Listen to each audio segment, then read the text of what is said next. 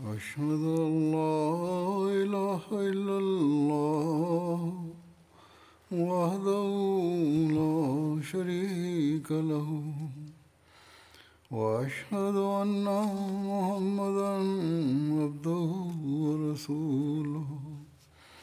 أما بعد فأعوذ بالله من الشيطان الرجيم. بسم الله الرحمن الرحيم. الحمد لله رب العالمين. الرحمن الرحيم. مالك يوم الدين. إياك نعبد وإياك نستعين. اهدنا الصراط المستقيم صراط الذين أنعمت عليهم غير المغضوب عليهم ولا الضالين Gefährten des heiligen Propheten zusammen vorsetzen. Die erste Erwähnung ist von Hazrat Abu Lubaba bin Abdul Munzir radiallahu anhu. Über ihn kam weitere Überlieferung zum Vorschein, die ich nun erwähnen werde. Die ausführliche Erwähnung über ihn fand bereits statt. Alama ibn Abdul Bar schreibt in seinem Werk Al-Istayab, dass Hazrat Abdullah bin Abbas anhu, über den Koran folgenden Koranvers schreibt: Wa'akharuna atarafu bi zunubihim khalatu amalan salihan wa'achara sayyan Und es sind andere, die ihre Schuld bekannten. Sie vermischten eine gute Tat mit einer anderen schlechten. Er sagt in seinem Buch, dass, also Hazrat Abdullah bin Abbas, dass dieser Vers wurde über Hazrat Abu Lubaba und seinen sieben, acht oder neun Freunden herabgesandt. Sie alle nahmen nicht an der Schlacht von Tabuk teil, doch waren im Nachhinein reumütig. Sie baten Allah um Vergebung und banden sich an Säulen fest. Ihre gute Tat war ihre Reue und ihre schlechte Tat war das Zurückbleiben vom Dschihad. Mujambe bin Jari überliefert, dass Hazrat Khansa bint Khidam in der Ehe mit Hazrat Hunas bin Qatada war, als dieser in der Schlacht von Uhud den Märtyrertod verstarb. Der Vater von Hazrat Khansa bint Khidam verheiratete sie daraufhin mit einer Person aus dem Stamm der Musaina. Jedoch mochte sie ihn nicht und ging zum heiligen Propheten. Der heilige Prophet erklärte ihre Eheschließung, also ihr Nikah, als ungültig. Danach heiratete Hazrat Lubaba Hazrat Khansa und Hazrat Sahib bin Abu Lubaba kam zur Welt. Abdul Jabbar bin Wad überliefert. Ich hörte von Abi ibn Mulaika, er sagte, Abdullah bin Abi Yazid behauptet, dass Hazrat Abu Lubaba an uns vorbeiging, während wir bei ihm waren. Er ging in sein Haus rein und wir gingen auch, gingen auch in sein Haus rein. Wir sahen, dass dort eine Person in gerissener Kleidung saß. Wir hörten sie sagen, er sagte, ich habe den heiligen Propheten zusammen sagen hören, dass derjenige, der den heiligen Koran nicht mit schöner Stimme rezitiert, er gehört nicht zu uns.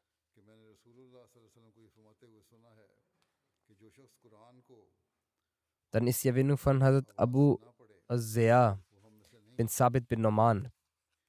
In einer Überlieferung heißt es, dass Hazrat Abu Zayar gemeinsam mit dem heiligen Propheten in die Schlacht von Badr zog. Jedoch stieß er sich das Schienbein an der Kante eines Felsen, weshalb er zurückkehren musste. Dennoch legte der heilige Prophet einen Teil für ihn von der Beute zur Seite.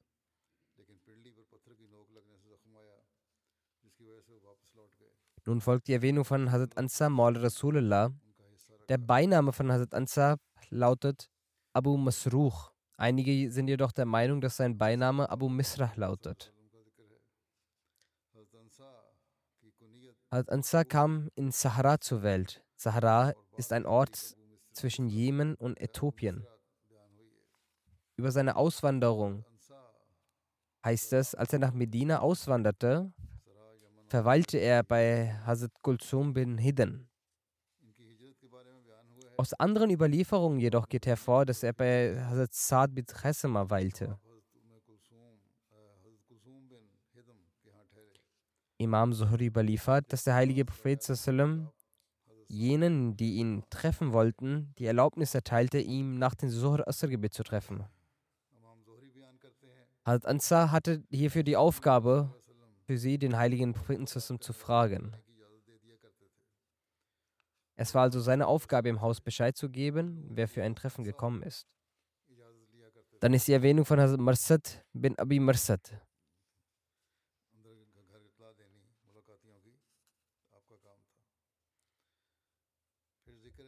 Imran bin Manah überliefert, als Abu Marsad und sein Sohn Marsad bin Abi Marsad nach Medina auswanderten, verweilten beide bei Kulsum bin Hidden.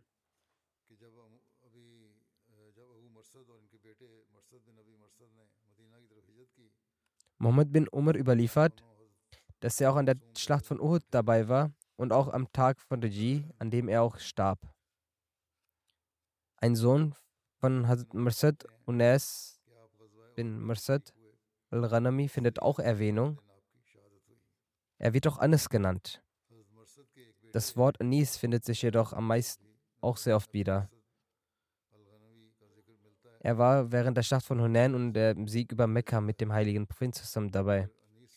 Ibn Hajar hat den Märtyrertod von Hazrat Marsad auf den Monat Safar im vierten Jahr nach der Hijra datiert. Dann ist die Erwähnung von Hazrat Abu Marsad Ganas bin al-Hussein Ghanami. Der Name war Ganas und er war der Sohn von Hussein bin Yarbu. Über seinen Namen gibt es unterschiedliche Meinungen. Manche behaupten, sein Name sei Ganas bin Hussein. Und einige behaupten, dass sein Name Hussein bin Ganas gewesen ist. Es wird aber auch behauptet, dass sein Name Emmen sei. Der berühmteste Name war jedoch Ganas bin Hussein. Abu Marsad war im gleichen Alter von Hazrat Hamza und war auch sein Verbündeter. Er war, hatte eine große Körperstatur und seine Haare waren dicht. Abu Marsad und sein Sohn Marsad nahmen beide an der Schlacht von Badr teil. Sein Sohn Hazrat Marsad starb im Ereignis vom Regie, den Märtyrertod. Dies wurde zuvor schon berichtet. Ein Enkel von Hazrat Abu Marsad mit dem Namen Unas bin Marsad war auch ein Gefährte des heiligen Propheten zusammen. Er war in der Eroberung von Mekka und in der Schlacht von Hunain mit dem heiligen Propheten zusammen gemeinsam anwesend.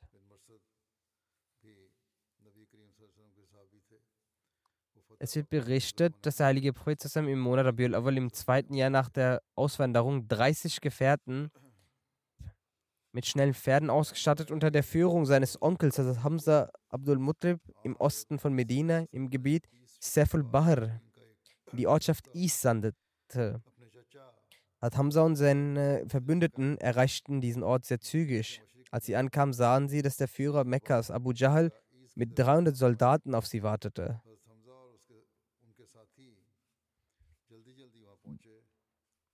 Beide richteten ihre Reihen voreinander aus und die Auseinandersetzung, der Kampf war kurz vor Beginn. Der Kampf war kurz vor Beginn, als der Führer dieses Ortes namens Mehdi bin Amr al-Johni, der mit beiden Parteien ein gutes Verhältnis pflegte, dazwischen ging. Und somit schaffte er es, diesen Kampf zu verhindern. Diese Schlacht ist unter dem Namen Sariya Hamza bin Abdul Muttalib berühmt. Auch Hazrat Abu Marsad war in dieser Schlacht dabei.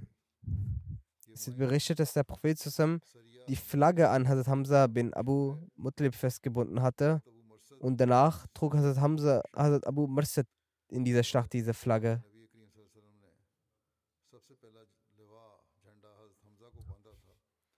Dann wird über Hazrat Salid bin Qais bin Amr berichtet. Als Salid gehörte dem Stamm der Khazraj namens Banu Adi bin Najr an. Die Mutter von Hazrat Salid hieß Hazrat Suhaiba bint Zohrara, welche die Schwester von Asad bin Zorara war.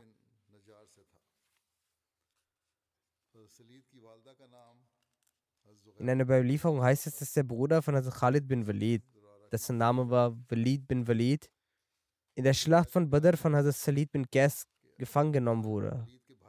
Während der Eroberung von Mekka hatte Hazrat Salid bin anho, die Fahne des Stammes der Ansar namens Banu Mazin.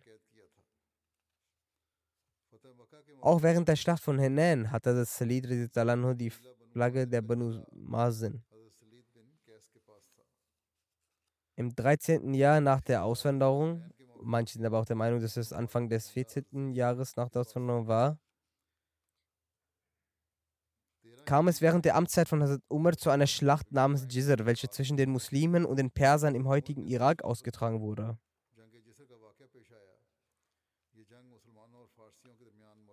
Der Führer der muslimischen Armee war Hazrat Ubayn bin Maksud Sahfi. Deshalb wird diese Schlacht auch als Schlacht von Jizr Abi Ubaid genannt. Sie hat auch viele weitere Namen, wie Maroha, welcher ein Ort ist, der am westlichen Rand des Flusses Euphrat liegt. Oder die Schlacht von Kusfun Natif, welcher auch ein Ort am östlichen Rand des Flusses Euphrat in der Nähe der Stadt Kufa liegt. In dieser Schlacht kamen 2000 Iraner ums Leben, gemäß einer anderen jedoch sogar mehr als 6000. Gemäß einigen Überlieferungen der Muslime starben auf muslimischer Seite 1800 Muslime und anderen Berichten von 4000 Muslimen, unter denen 70 Ansar und 22 Auswanderer waren. Unter den Märtyrern war auch Hazrat Salid bin Qais Manche berichten, dass der letzte Märtyrer in dieser Schlacht Hazrat Salid bin Qais war. Einige Historiker berichten, dass seine Nachkommenschaft nicht weiterging. Einige andere waren der Meinung, dass sein Sohn Abdullah bin Salid hieß, der auch eine Überlieferung von ihm überliefert hat. In einer weiteren Überlieferung heißt es, dass er vielleicht sogar eine Tochter hatte, die Subeda hieß.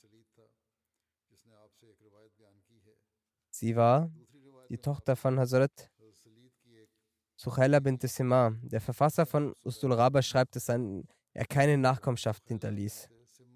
Der Vater von Hazrat Abdullah bin Salid bin Gas überliefert, von seinem Vater Salid bin Gas, Eine Person der Ansar besaß einen Garten, in dem sich Dattelbäume eines anderen Ansari befanden. Diese Person besuchte den Garten Tag und Nacht. Der heilige Prophet befahl ihm, dass er den Ertrag der Datteln jener Bäume, die sich an der Umzäunung des Gartens befinden, an den Ansari abgeben soll, dem der Garten gehöre. Als nächstes ist die Erwähnung von Hazrat Jazar bin Ziyad.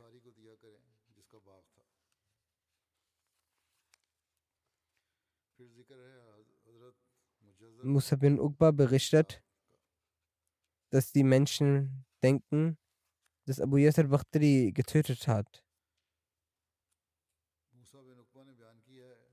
Und sehr viele haben wiederum gesagt, dass Mujazzar ihn getötet hat. Also Mujazzar hatte in der Ära der Unwissenheit, also der Jahiliyyah, Suwaid bin Samit getötet. Und dieser Mord hatte den Krieg von Boas entfacht. Später nahm Hazrat Mujazzar und Hazrat Haris bin Suwaid den Islam an. Doch Haris bin Suwaid wartete weiterhin auf die Gelegenheit, Vergeltung für seinen Vater zu üben und ihn zu töten. Als in der Schlacht von Uhud die Quraysh die Muslime angriffen, verübte Haris bin Suwaid von hinten einen Anschlag auf das Genick von ihm, sodass er den Märtyrertod verstarb. Auf dem Rückweg von der Schlacht von Hamra al-Assad kam Hazrat Gabriel zum heiligen Propheten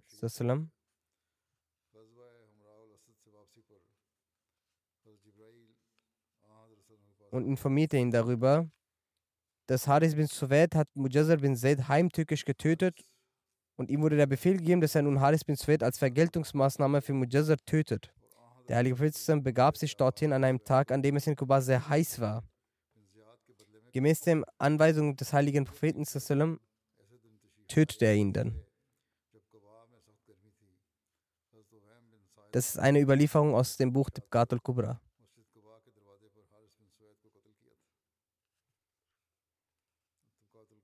Als nächstes handelt es sich von Hazrat bin Rafi bin Malik bin Ajlan. Es wird geschrieben, dass die Begebenheit der Annahmen des Islam von Hazrat Rifa bin Rafi folgendermaßen geschildert wurde. Maas bin Rifa überliefert von seinem Vater, Hazrat Rifa bin Rafi und sein Cousin Hazrat Moaz bin Afra gingen los und kamen in der heiligen Stadt Mekka an. Als beide vom Berg Senia herunterstiegen, sahen sie eine Person unter einem Baum sitzend. Laut dem Überlieferer spielte sich diese Begebenheit vor dem Aufbruch von den sechs Ansaris ab. Also ist es eine Begebenheit zeitlich vor der Bet Ula. Wir erzählen weiter. Wir schauten auf die Person hin und sahen, dass es der heilige Prophet war. Wir, sag, wir sagten uns, lasst uns zu dieser Person hingehen.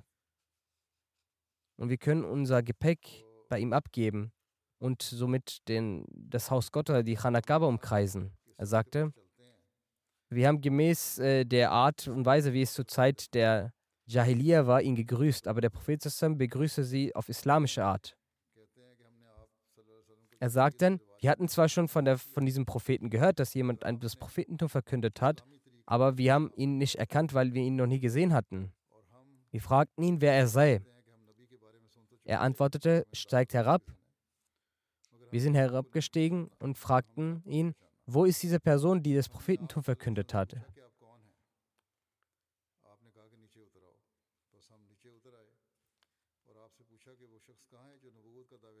Und sie fragten ihn noch, was er über sein Prophetentum sagt. Der Prophet antwortete, ich bin dieser Prophet. Dann sagt der Erzählende, ich fragte ihn, erzähle mir etwas über den Islam. Der Prophet erzählte ihm über das Islam und sagte ihm, wer hat den Himmel, die Erde und die Berge erschaffen? Die Person antwortete, Allah hat das getan. Der Prophet hat gesagt, wer hat dich erschaffen? Die Erzählenden antworteten, Allah hat uns erschaffen. Der Prophet fragte, wer hat diese Götzen erschaffen, die ihr anbetet? Wir antworten, wir selbst haben sie erschaffen. Der Prophet sagte,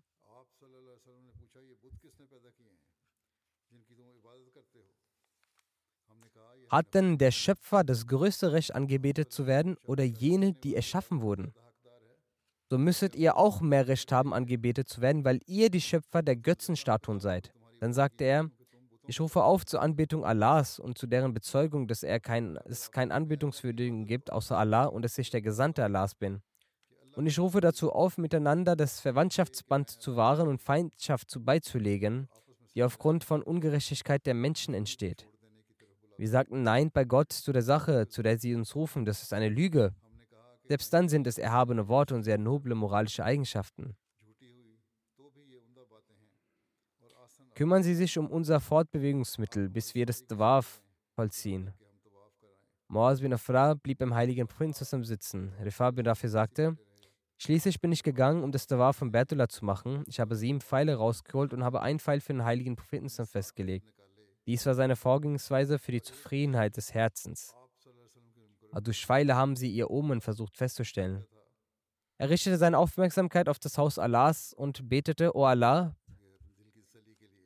wenn das, wozu der Prophet uns aufruft, stimmt, dann soll alle sieben Male sein Pfeil, sein Pfeil kommen. Ich habe sieben Mal gelost und alle sieben Male kam sein Pfeil. Ich sagte laut, Ashadu la ilaha illallah, wa ashadu anna Muhammad Rasulullah. Folglich versammelten sich die Leute bei mir und fingen an zu sagen, dieser Mann ist verrückt, er sei ein Sabi. Ich sagte, er ist ein Gläubiger. Dann bin ich in die Umgebung Mekkas gekommen. Über denjenigen du redest, dass er verrückt und ein Sabi sei. Aber ich sagte, nein, ich finde, dass er ein gläubiger Mann ist. Dann bin ich in die Umgebung von Mekka gekommen. Folglich, als mich Moas gesehen hat, sagte er, Rafah, Rafah kommt mit einem solch strahlenden Gesicht zurück, mit dem er nicht zuvor gegangen ist. Das heißt, sein Gesicht war nicht so strahlend vor dem Sprechen des Glaubensbekenntnisses, wie es jetzt ist. Folglich bin ich gekommen und habe den Islam angenommen. Der Prophet hat uns die Surah Yusuf und Surah Alaq gelehrt. Dann sind wir zurückgekommen. Hazrat Rifah bin Rafi überliefert, dass am Tag von Badr ein Pfeil mein Auge traf, weswegen mein Auge verletzt wurde. So legte der heilige Prophet zusammen seinen Speichel auf mein Auge auf und betete für mich. Ich habe dadurch keinen Schmerz mehr gespürt. Nach einer anderen Überlieferung traf der Fall während der Schlacht von Badr nicht Hazrat Rifa bin Rafi, sondern es traf das Auge seines Vaters Rafi bin Malik. Nichtsdestotrotz, Allah es besser, das Resultat ist jedoch dasselbe. Dass der Schmerz beseitigt wurde. Hadifar bin dafür sagt, dass der heilige Prophet einst in, in der Moschee saß. Auch wir saßen mit ihm. Währenddessen kam eine Person zu ihm, der wie ein Beduine aussah. Er betete und betete sehr, ein sehr kurzes Gebet. Dann drehte er sich und grüßte den Propheten. Der Prophet sagte, Friede sei auch mit dir. Geh zurück und verrichte nochmals das Gebet, weil du das Gebet nicht verrichtet hast. Er ging zurück, betete und kam zurück und grüßte wieder den heiligen Prinzen. Erneut sagte der Prophet auch Friede sei mit dir und sagte, geh zurück und verrichte nochmals das Gebet, weil du das Gebet nicht wirklich verrichtet hast.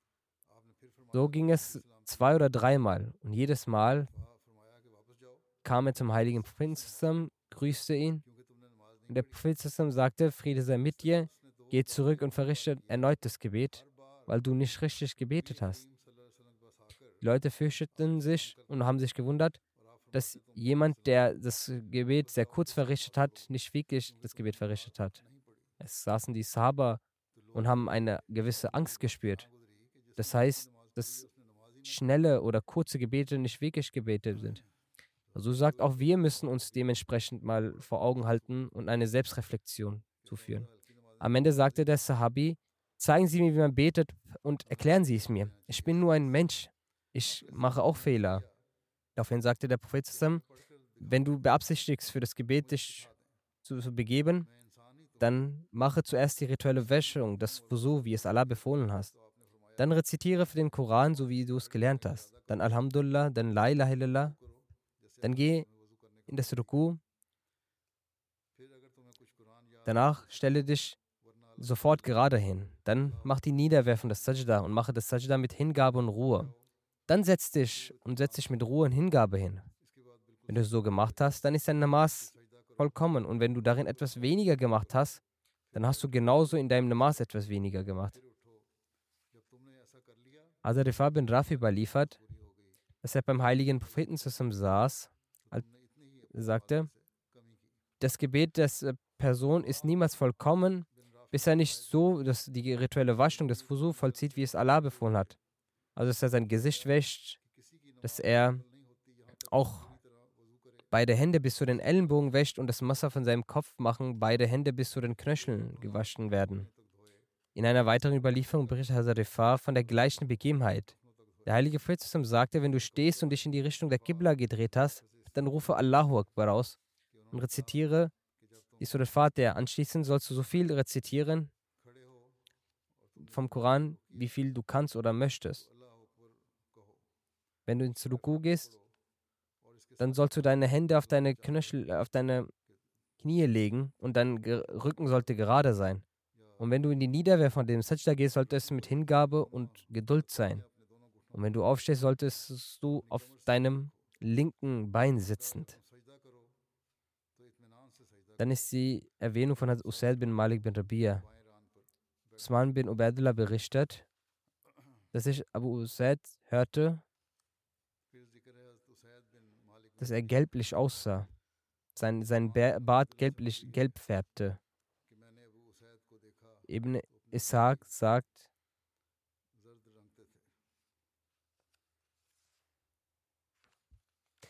Er sagt, dass Abu Usaid bin Malik bin Rabi an der Schlacht von Badr teilgenommen hat. In seinen späteren Jahren verlor er sein Augenlicht, aber er pflegte zu sagen, wenn ich heute am Ort von Badr stehen würde und mein Augenlicht noch hätte, dann würde ich euch das Tal zeigen, woher die Engel kamen.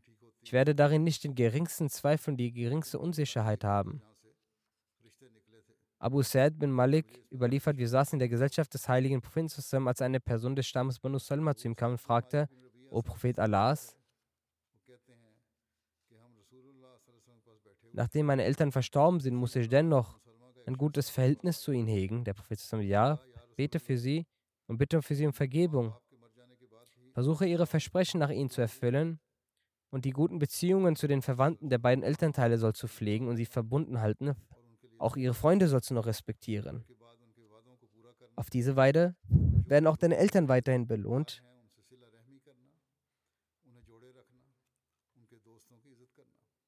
Es werden die Mittel ihrer Vergebung dadurch bereitgestellt. Malik bin Rabia überliefert, dass ich den heiligen Propheten zusammen sagen hörte, O mein Herr, vergib jenen, die ihre Köpfe scheren. Und eine Person sagte, und diejenigen, die ihre Haare stützen. Und dann sagte der Prophet zusammen zum dritten oder vierten Mal, und diejenigen, die ihre Haare stützen. Ich hatte an diesem Tage auch meinen Kopf rasiert. Die Freude, die ich dadurch erfahren habe, hätte ich nicht einmal durch den Erhalt eines roten Kameles oder einem großen Vermögen erfahren können. Usman bin Arkam überliefert von seinem Vater, dass der Prophet am Tag von Badr sagte, das Geld, das du bei dir liegen hast vom Krieg, sollst du liegen lassen.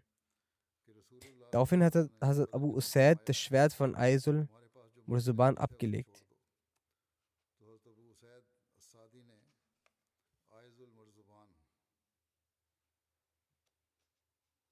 Hazrat Arkam hob das Schwert auf und sagte,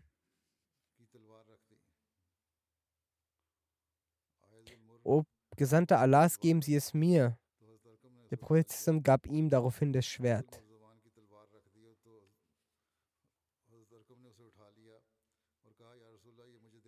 Dann wird über Abdullah bin Abdel al-Assad berichtet. Eine Überlieferung zufolge sagt Muhammad bin Amara und unter den ersten Personen, die von Mekka nach Medina auswanderten und zu uns kamen, war die erste Person Abdullah bin Abdel Assad. Er kam am 10. Muharram nach Medina, während der Prophet am 12. Rabiul Awal nach Medina kam. Zwischen den Muhajirin, also den Auswanderern, die als erstes kamen und beim Stamm Banu bin Amir aufweilten und die Muhajirin, die als letztes kamen, lag eine Spanne von knapp zwei Monaten. Um Salma berichtet, dass er nach Medina auswanderte und dabei in Kuba im Haus von Hazrat Mubashir bin Abdul Munzir weilte.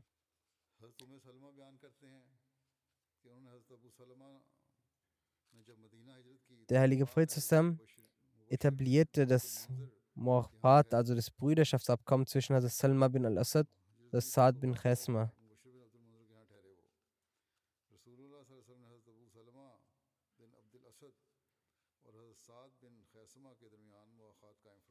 Als ein Mann aus dem Stamm Banu der, nach Medina kam, um seine Nichte zu treffen, dem heiligen Propheten benachrichtigte, dass der Sohn von Khalid namens Tuleha und Selma ihr Volk und ihre Stämme aufsuchen und ihr Volk und die Menschen gegen den Propheten zusammen aufhetzen und in Richtung eines Kriegs. So schickte der heilige Prophet Abu Salma, das heißt Abdullah bin Abdel Assad mit einer Truppe von 150 Millionen zu den Banu Salma, um sie zu bekämpfen. Dahin gab es eine angefertigte Flagge und derjenige, der über die Banu Assad Kundschaft gab, wurde als Wegweiser weggeschickt. Der heilige Prophet sagte zu Abu Salma, schreite voran, bis die im Bezirk von Abu Assad dich niederlässt. Und bevor sie dir mit ihrem Herrn begegnen, sollst du sie angreifen. So zog Abu Salma nach dieser Anweisung sehr schnell über ungewöhnliche Wege Tag und Nacht reisend los, damit er die Banu Assad, Assad erreicht, bevor sie über ihn in Kenntnis gesetzt werden. Er erreichte dann nach einer langen Zeit die Quelle der Banu Assad und griff das Gehege der Tiere an und nahm drei ihrer Hirten mit. Alle restlichen flohen erfolgreich und retteten ihr Leben. Abu Salma teilte sein Heer in drei Teile auf.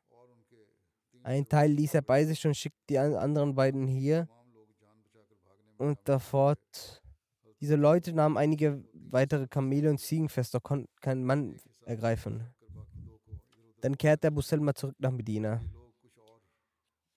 Diese Begebenheit ist aus dem Buch Siratul Halbiya. Amr bin Salma sagt, dass Hazrat Abu Salma in der Schlacht von Badr und Uhud teilnahm und, Hazrat, und dass Abu Usama Yashmi ihn verwundete. Er griff Abu Salma mit einem Speer auf seinem Arm an. Abu Salma behandelte diese Verletzung einen Monat lang, welche offenkundig auch heilte.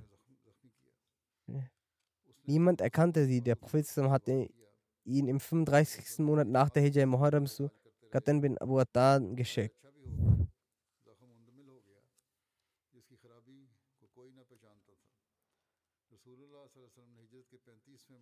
Über Qatan heißt es, dass ein Gebirge zwischen Najd und Khyber ist, wovon nördlich gelegen die Banu Asad bin Khazima lebten. Wie dem auch sei, kehrten sie nach mehr als zehn Nächten von außerhalb Medina zurück. Seine Verletzung hatte sich verschlimmert und er erkrankte sich. Er verstarb am dritten Januar Akhir.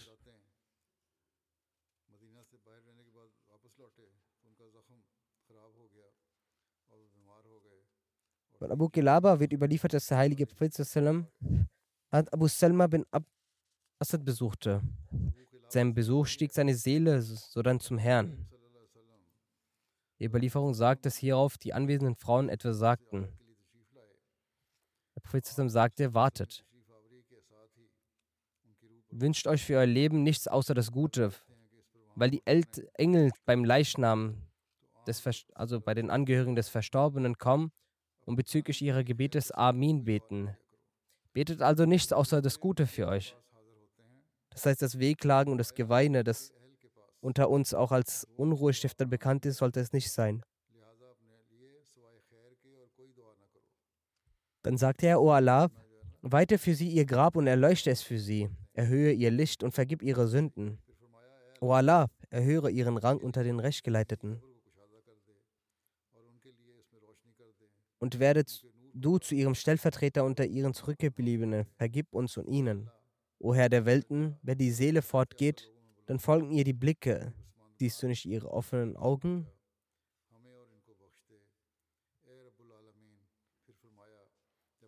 Dann ist die Erwähnung von Khalat bin Rafi al-Duraki, er war ein Ansari. Al-Khalat stammte vom Ansar, Stamm Khazraj. Ajlan. Seine Mutter hieß Umm Malik binte Ubay bin Malik. Der Sohn von Khalas hieß Yahya, welcher der Sohn von Umm Rafi binte Usman bin Khalda war. All seine Kinder sind früh verstorben. So wie über das Verrichten des Gebetes schon eine Überlieferung erwähnt wurde. Also, dass man noch einmal beten wollte, sagt der Heilige Prophet, dies zwei oder dreimal zu einer Person. In Sahih Bukhari ist eine Überlieferung, dass von Abu Huraira überliefert wurde, dass der heilige Prophet in die Moschee kam. Kam dann eine Person und begann zu beten. Dann grüßte er den heiligen Propheten. Er erwiderte den Gruß und sagte, geh zurück und bete. So wurde er mehrmals zurückgeschickt, dass er zurückgehen soll und beten soll. Er sagte, ich schwöre bei dem Wesen, der sie gesandt hat. Besser als so kann ich nicht beten. Zeigen Sie mir also, wie man betet. Der Prophet sagte, wenn du für das Gebet dich aufstellst und sagst Allahu Akbar, dann sollst du einen Teil des Koran, das du kennst, lesen. Und nach dem äh, Surah Fatiha sollst du das lesen. Dann sollst du ins Ruku, sodass du dort Trost findest und Geduld findest und Ruhe findest.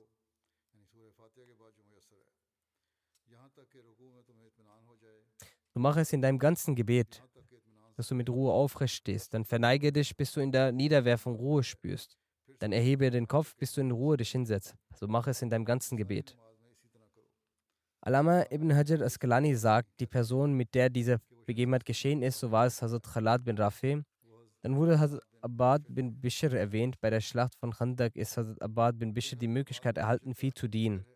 So sagt Hazrat Umm Salma, ich war während der Grabenschlacht mit dem heiligen Propheten zusammen und war überall mit ihm. Er selbst war auch für die Verwaltung der Grab. Es war sehr, sehr kalt und ich schaute auf ihn, dass er aufstand. Und so wie Allah wollte, betete er in seinem Zelt. Dann kam er raus und schaute etwas herum. Dann hörte ich ihn zum sagen, das sind die Reittiere der Ungläubigen, der Gegner, die hier um diesen Graben sich befinden. Er sagte, O Abad bin Bishr. Abad sagte, ist noch jemand mit dir? Er antwortete, ja, ich bin mit einigen Freunden von mir. Wir sind außerhalb von ihrem Zelt. Er sagte ihm, geh mit deinen Freunden um den Graben herum. Es ging hier darum, dass jemand die Reiter von den Reitern der Ungläubigen im Auge behalten soll. Sie drehen ihre Runden bei euch und sie wünschen euch im Moment der Unachtsamkeit plötzlich anzugreifen. Dann betet der heilige Prophet, O Allah, bewahre uns vor ihrem Übel und hilf uns gegen sie. Und lass sie und lass sie verlieren. Außer dir gibt es keinen, der sie zur Niederlage ziehen kann. Dann ging Abad mit seinen Gefährten los und sah, dass Abu Sufyan mit einigen der ungläubigen Reitern unterwegs war. Und er ging in den engen Stellen des Grabens umher. Die Muslime, die dort saßen, waren schon informiert. Und die am Rande stand, sie warfen Steine und Pfeile auf sie, auf die Muslime, also die Muslime. Dann haben auch wir zu ihnen gesellt. Und auch wir haben diese mit Pfeilen beworfen, bis wir die Ungläubigen mit unseren Pfeilen dazu gedrängt haben, ihren Platz zu verlassen. Und sie gingen zu ihrem Platz zurück. Ich ging zum Propheten und sah ihn im Zustand des Gebetes. Dann erzählte ich von dieser Begebenheit. Als Umm Salma berichtet, dass der Prophet dann schlafen ging, bis ich seinen Atem hörte. Und der Prophet wachte nicht auf, bis ich also Bilal hörte, wie er das, den Ausruf des Morgensgebetes Sahn gab.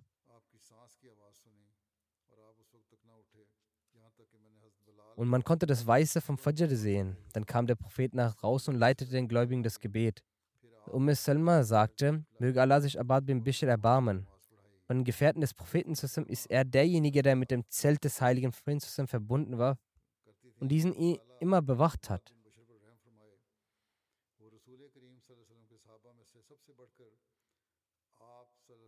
Aisha berichtet,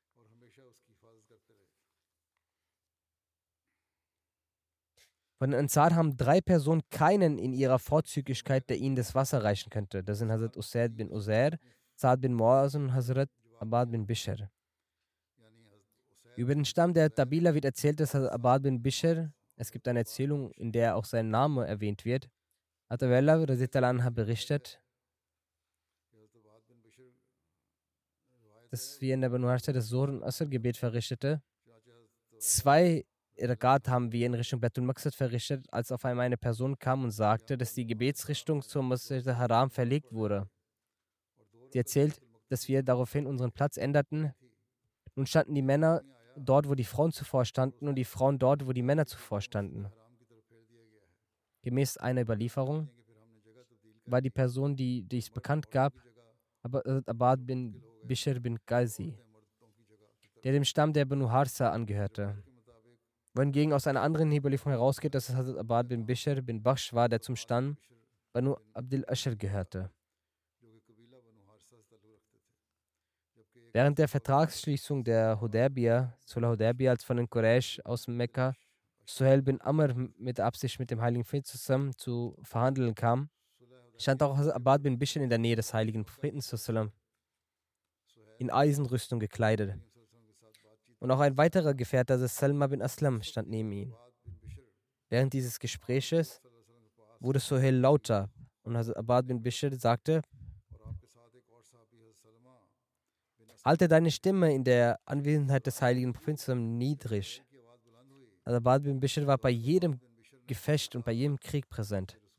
Als Uyena bin Hissen Fasadi mit einigen Reitern des Stammes Radfan Rabba angriff, wo die milchgebenden Kamelstuten des heiligen Propheten weideten, den dort zur Aufsicht der Kamelstuten stationierten Mann tötete und seine Frau und die Kamelstuten des heiligen Propheten mitnahm und diese Nachricht in Medina erreichte, sammelten sich die Reiter zu den Diensten des heiligen Propheten. In einer Überlieferung wird erwähnt, dass von den Ansar nach Hazrat Migdad bin Aswad als erstes Hazrat Abad bin Bishr dem heiligen Propheten, beim Propheten ankam.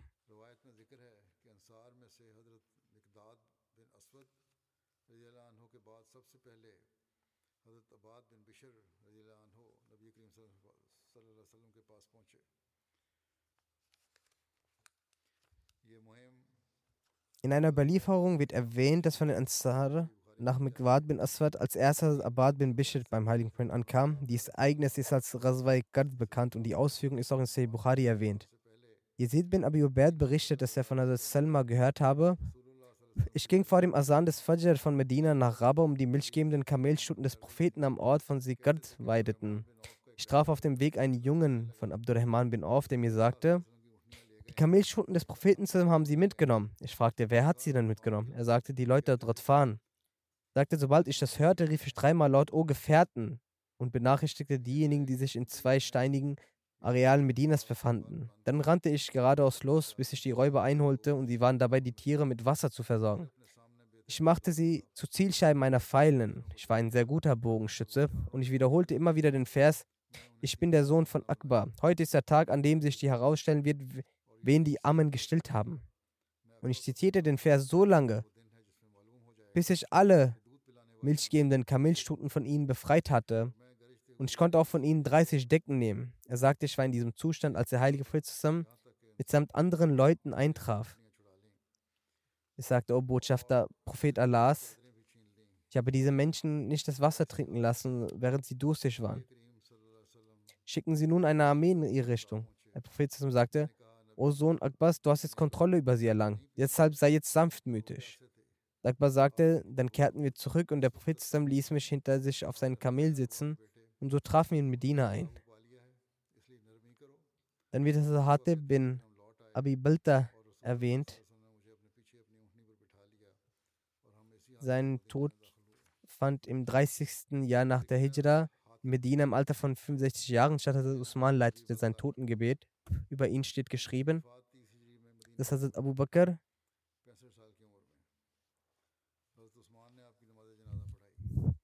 Abu Bakr ihn auch zu Makukus nach Ägypten sandte und ihn mit einem Vertrag beauftragte, der bis zum Angriff auf Ägypten von Hazrat Amr bin As zwischen beiden Parteien aufrechterhalten blieb. Al-Hatib war ein wunderschöner Mann gewesen. Er hatte einen leichten Bart, sein Nacken war nach vorne gebeugt, er war von leichtem Gewicht und besaß dicke Finger. Es wird von Jakub bin Utbah berichtet, dass Hatim bin Balta am Tag seines Todes 4000 Dinar und Dirham hinterließ. Er war ein Handelsmann von Getreide und ähnlichem und hinterließ sein Erbe in Medina.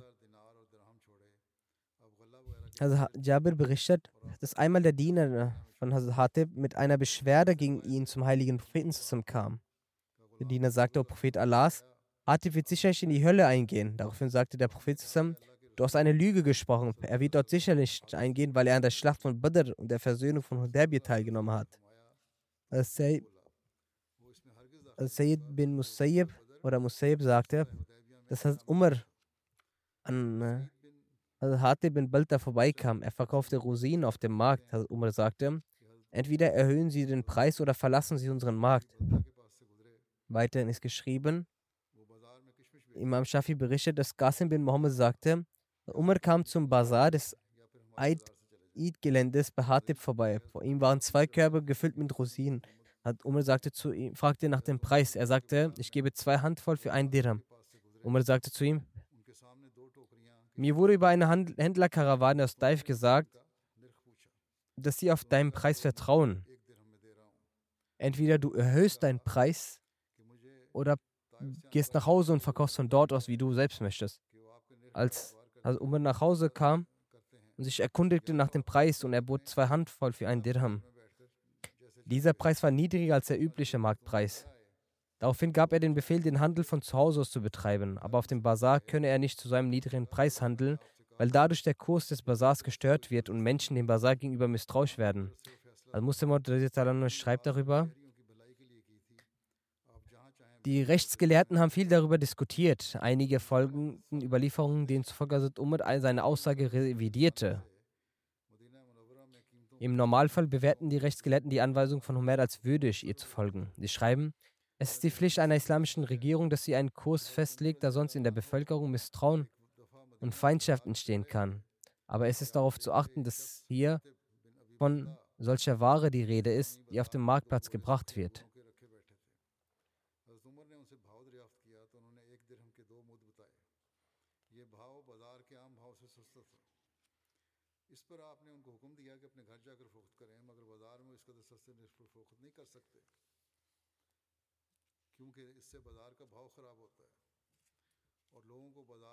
Weiter schreibt Hazrat Muslim anhu,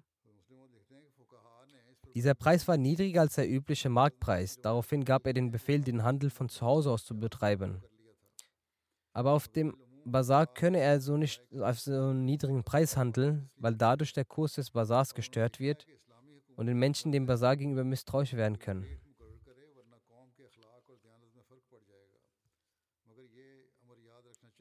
So sagt, es wird nicht die Ware benannt, die nicht auf dem Bazar verkauft wird, sondern privat.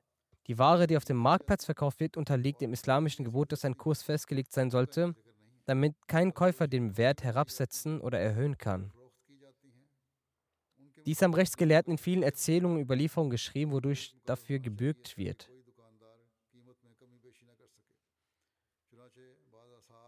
Also es soll einen Kurs geben, da man einander im Wettbewerb Schaden zufügen kann.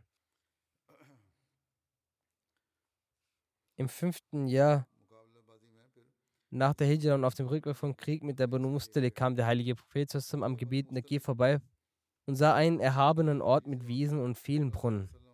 Sam fragte nach dem Brunnen und ihm wurde gesagt, O Prophet Allahs, wenn wir diesen Brunnen loben, dann verringert sich das Wasser. Daraufhin sa sagte der Prophet oder gab Hatib den Befehl, dass er auch einen Brunnen graben soll.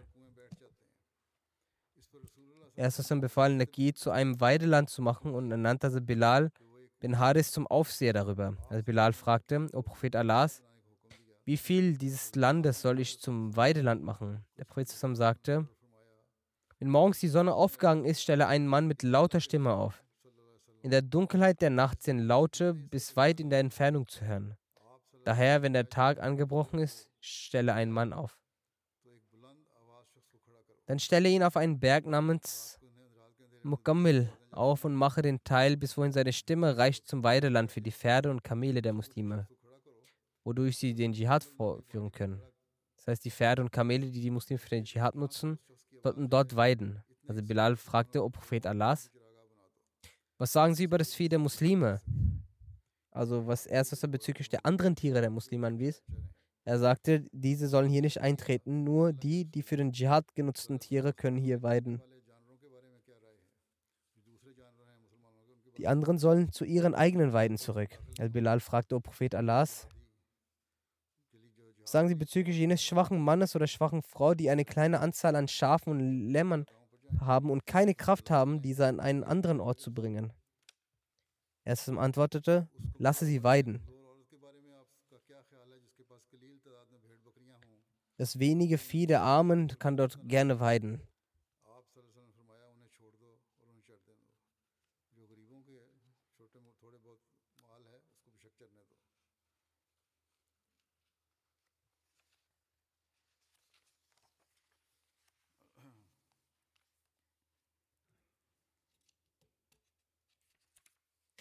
Eine Überlieferung, die ich auch schon bereits erwähnt habe, dass es einmal einen ein Ansari gab, der sich mit Hazrat Zubair über jenen Fluss von Harash stritt, durch den die Datteln bewässert wurden.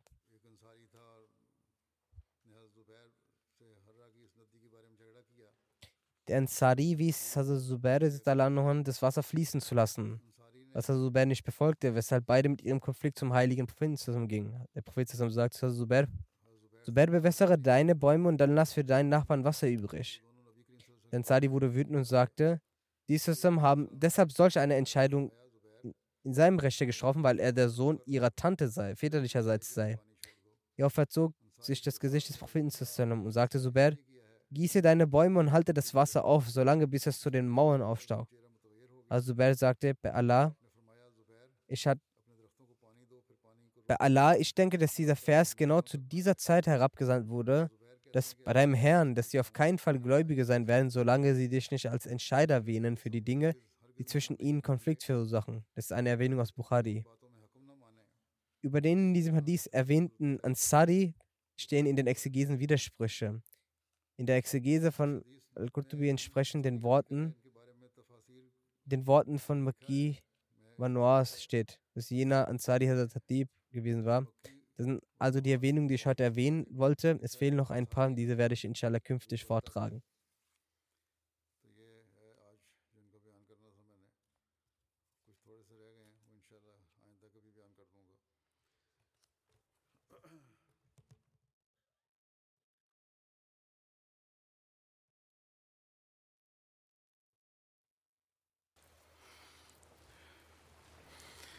الحمد لله الحمد لله نحمده ونستعينه ونستغفره ونؤمن به ونتوكل عليه. ونعوذ بالله من شرور ونعوذ بالله من شرور أنفسنا ومن سيئات أعمالنا. من يهده الله فلا مضل له ومن يضلل فلا هادي له. ونشهد أن لا إله إلا الله ونشهد أن محمدا عبده ورسوله. عباد الله رحمكم الله. إن الله يأمر بالعدل والإحسان وإيتاء ذي القربى وينهى عن الفحشاء والمنكر والبغي يعظكم لعلكم تذكرون اذكروا الله يذكركم ودوه يستجب لكم ولذكر الله أكبر